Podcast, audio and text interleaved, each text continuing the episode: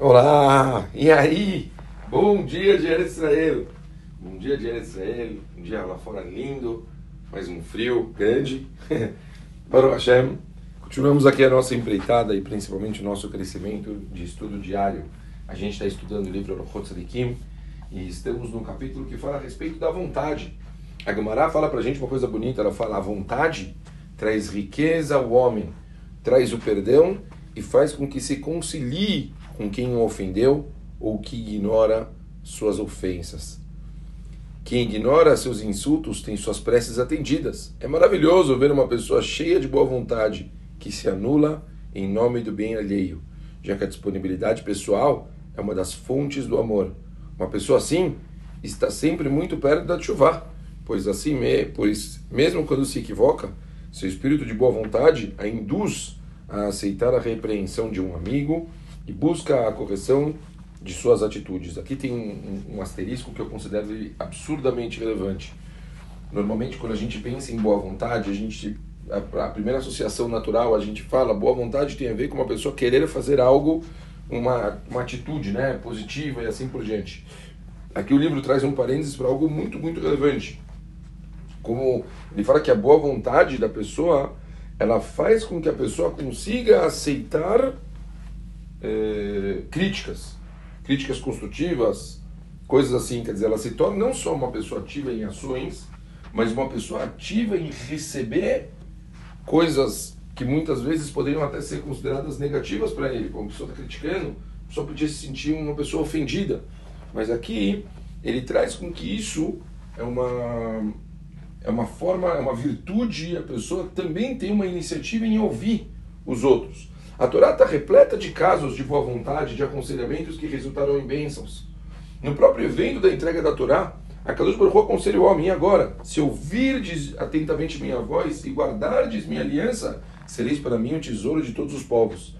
O que, que, o livro está falando? Ele fala de ouvir atentamente, é a mesma coisa que a pessoa aceitar facilmente. Ou seja, o povo falou, faremos e ouviremos é, é, a, é a tal da iniciativa positiva, é, é, a boa vontade da pessoa em querer receber algo. É exatamente disso que a gente trata. E a partir daí, é muito interessante que o livro ele divide o conceito da pessoa escutar essas críticas positivas em relação à Torá, certo? Em quatro frentes: escutar e perder, ou seja, Adam Arishon, que está escrito que ele escutou o conselho da esposa dele e comeu o fruto proibido e ele perdeu assim a imortalidade.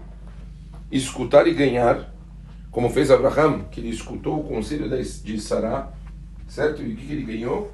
Que Yitzhak Avinu foi chamado da descendência dele. Não escutar e ganhar, como foi Yosef, que ele não ouviu os, os, todos os pedidos da esposa de Potifar para deitar com ela, e ele ganhou, que ele se tornou o governador da terra. Não escutar e perder, como fez a Israel conforme falou Ishaial, eles não me escutaram e não inclinaram seus ouvidos a mim. E o que eles perderam? Os que serão mortos serão mortos, e os que forem pela espada será pela espada. Se tiverem disposição em me ouvir, comerão os melhores frutos da terra. Certo? Então a gente vê aqui o livro ir para um lado muito interessante. Ele fala que a boa vontade é uma boa vontade em escutar situações e a partir daí a pessoa com certeza vai chegar longe. Como tudo que fazemos depende de nossa vontade, devemos inclinar sempre em direção ao cumprimento das mitzvot. Como nossos sábios falaram, faz a vontade de Hashem como se fosse a sua, para que ele faça a sua vontade como se fosse dele. Incrível. Quer dizer, a pessoa, ela também escutar reclamações, críticas, conselhos, isso faz parte da boa vontade, isso é a boa vontade dela também. A pessoa deve se preocupar sempre em ser proativo em todos os sentidos, mesmo numa forma é, passiva, vamos falar assim. E assim, a pessoa com certeza ela vai continuar sendo uma pessoa que vai crescer, que ela vai pegar todas as oportunidades de crescimento ativo dela. Então, é uma coisa muito relevante que a gente ainda não falou, né?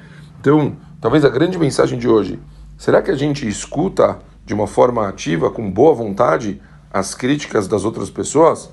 Quer dizer, fácil escutar elogios, né? Mas quando alguém vem te criticar, é muito mais difícil você conseguir escutar essas pessoas.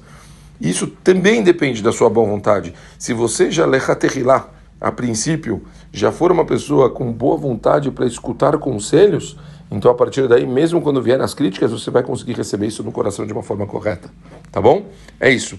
Terminamos por aqui o nosso estudo de hoje. A gente continua amanhã. Um beijo grande para todo mundo e valeu. Tchau!